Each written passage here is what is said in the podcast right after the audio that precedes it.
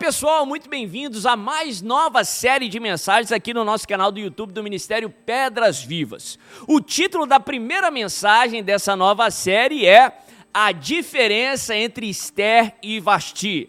A diferença entre Esther e Vasti nós estamos começando uma nova série intitulada O Livro de Esther. Esse livro curioso, cheio de lições e verdades que eu creio que edificarão muito a sua fé. O texto que eu quero usar para começar aí com chave de ouro, a nossa primeira mensagem da série, está lá no livro de Esther, no capítulo 2, verso 19 e 20. Livro de Esther, capítulo 2, verso de, a partir do verso 19. A Bíblia diz assim: quando as virgens foram reunidas pela segunda vez, Mardoqueu estava sentado junto à porta do palácio. Esther havia mantido segredo sobre o seu povo e sobre a origem de sua família, conforme a ordem de Mardoqueu, pois continuava a seguir as instruções dele, como fazia quando ainda estava sob sua tutela. Antes de continuarmos com a nossa mensagem, a primeira mensagem da série O Livro de Esther, eu quero pedir para você não se esquecer de se inscrever aqui no nosso canal, de curtir esse vídeo, de deixar um comentário. Isso vai ajudar aí que o algoritmo do YouTube entregue esse vídeo para o máximo de pessoas. E você também fazer a sua parte para abençoar mais pessoas compartilhando esse vídeo com o máximo de pessoas. Eu creio que abençoando você vai ser cada vez mais abençoado em nome de Jesus. O título da mensagem, como eu falei, de hoje é A diferença entre Esther e Vasti. O livro de Esther começa no capítulo 1 de uma forma muito inusitada nós somos apresentados ao rei persa, ao rei do Império Persa, que era o império mais poderoso daquela época, o maior império daquela época. A Bíblia fala que ele se estendia da Índia e ia até ali a África, a parte ali da Etiópia e do Egito. O rei do Império Persa naquele tempo era o rei Xerxes, também chamado de rei Assuero. E esse rei era conhecido historicamente, ele é conhecido como um rei bastante aí é, grandioso, um rei tirano, um rei mau, um rei sanguinário. E aqui no texto nós, nós aprendemos também que era um rei fanfarrão, que gostava de festas, um rei que por várias vezes aqui no livro de Esther estava bêbado.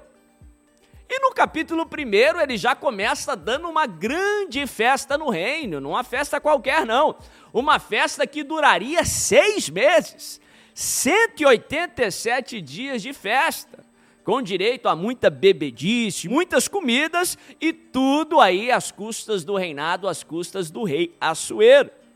No final ali da festa, nos últimos sete dias da festa, ele decide ir além, ali na sua, na sua bizarrice, na sua festança, e ele convida todas as províncias do Império Persa a se juntarem ali àquela festa. Durante sete dias, todo o império iria festejar com muita regalia, com muita bebedice, com muita comida e tudo às custas do rei no último dia daquela festa, para fechar a festa com chave de ouro, aquela festa que tinha com intuito só para mostrar a grandeza e mostrar o poderio ali do rei Xerxes ou do rei Assuero, ele convida a rainha, a esposa do rei, chamada de Rainha Vasti.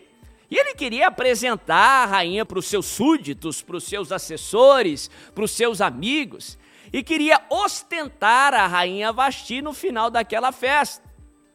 A Bíblia fala que, por sua vez, a rainha Vasti, que era uma rainha muito bela, muito bonita, muito reconhecida ali no reinado, ela estava fazendo a sua festa ali para as mulheres. E quando ela recebe ali o convite do rei, que de acordo com a, a lei persa, a lei do Império Persa, o pedido do rei era uma ordem, ela recebe o convite do rei, a ordem do rei para se apresentar, e ela recusa essa ordem. Provavelmente os historiadores, eles colocam que aquele pedido, aquela ordem do rei ia colocar Vasti numa posição muito constrangedora.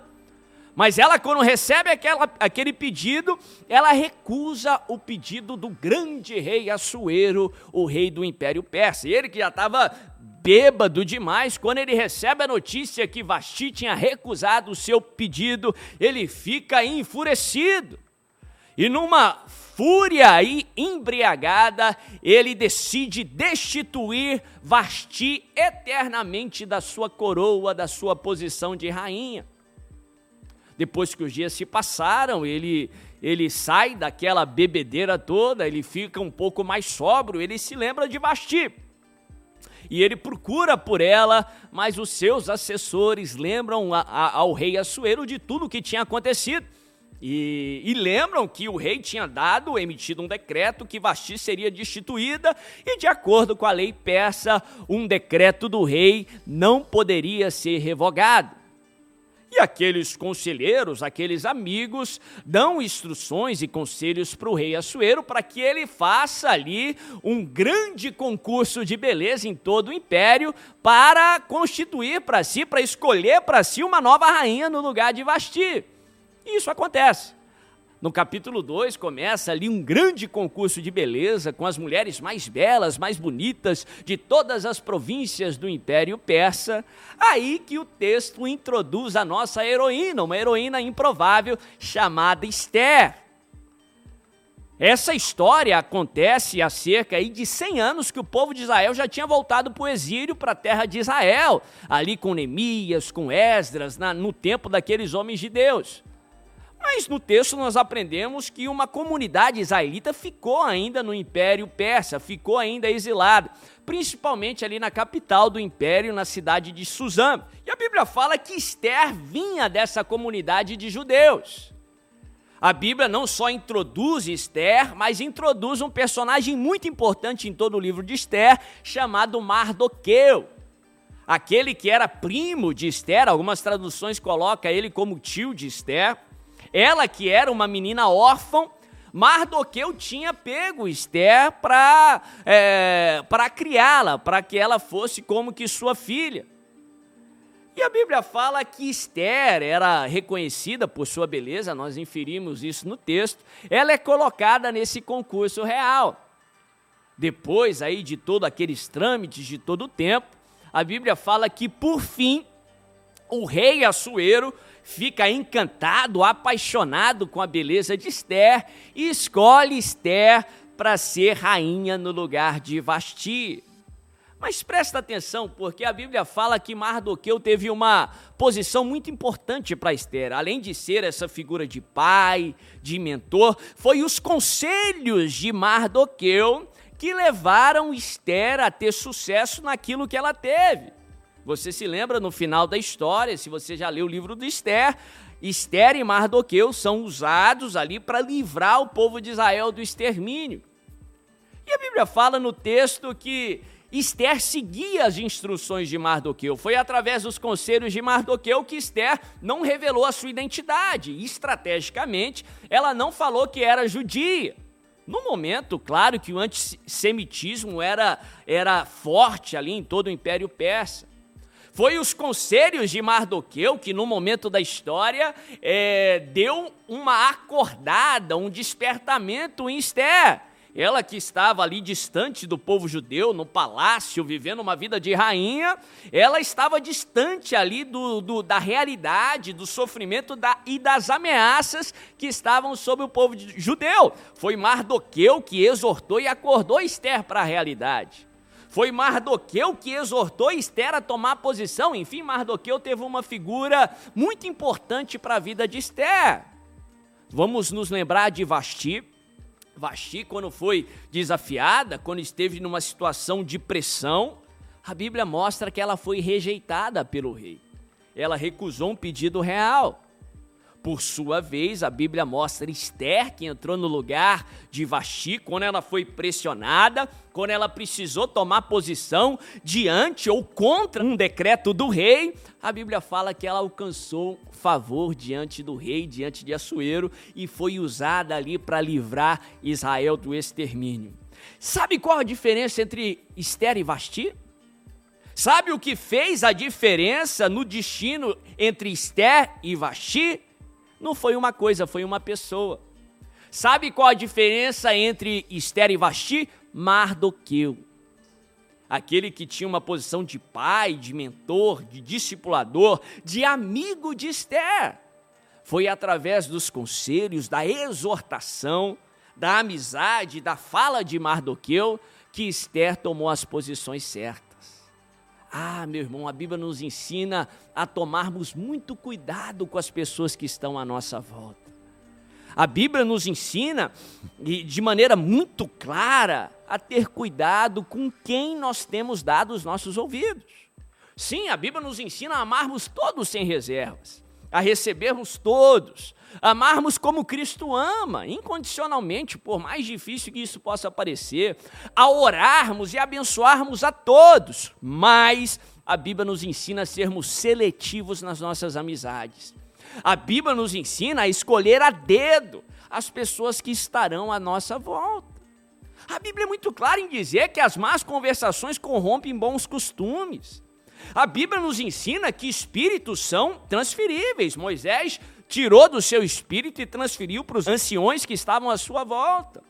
Sim, se você está perto de alguém que tem fé, você vai receber da fé daquela pessoa. Da mesma forma, se você tiver cercado e ter amizades de pessoas que são cheias de incredulidade, a incredulidade alheia vai minar a sua fé. Se você está perto aí de pessoas que têm esperança, que são cheias do Espírito Santo de Deus, a esperança alheia, o Espírito Santo naquela pessoa vai te abençoar e vai te edificar. A Bíblia nos ensina a sermos seletivos com quem nós estamos escutando, porque da mesma forma que a fé vem do ouvir, a incredulidade também vem daquilo que você ouve. A Bíblia fala que Esther ela estava cercada, ela estava próxima de Mardoqueu. Você tem estado perto de Mardoqueus? Você tem se cercado de Mardoqueus, pessoas que vão te falar a palavra de Deus, pessoas que irão te edificar? Nos evangelhos, nós temos a história de um paralítico que foi curado de uma maneira extraordinária pelo Senhor Jesus, mas a história dele nos ensina muito. O fato acontece em Cafarnaum. O paralítico por si só não conseguiria chegar até Jesus, mas ele contou com quatro amigos que fez o que tinha que ser feito. Subiu com ele no telhado, segurando a maca, fez um buraco no telhado, desceu o paralítico naquela maca aos pés de Jesus, aonde ele foi curado. Você tem se cercado de amigos que te aproximam de Jesus, que te levam para os pés de Jesus, ou seus amigos têm te afastado de Jesus? Você tem se cercado de Mardoqueu ou você tem se cercado de Jonas? Lembra? Se você ainda não assistiu a série Jonas, eu quero te incentivar a assistir uma mensagem da série que o título dela é Tire Jonas do seu barco. Clica aqui em cima, assista a mensagem porque eu creio que vai te abençoar. Mas em resumo, a Bíblia fala que Jonas desobedeceu a voz do Senhor, entrou num barco, foi para a direção errada, e ele não só se meteu numa tempestade por conta da sua desobediência, como ele afligiu as pessoas que estavam à sua volta.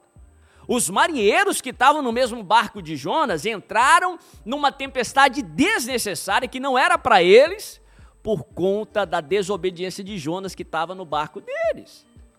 Você tem se cercado de pessoas que estão longe da vontade de Deus, do propósito de Deus, que deliberadamente têm desobedecido a Deus. Isso vai te afetar.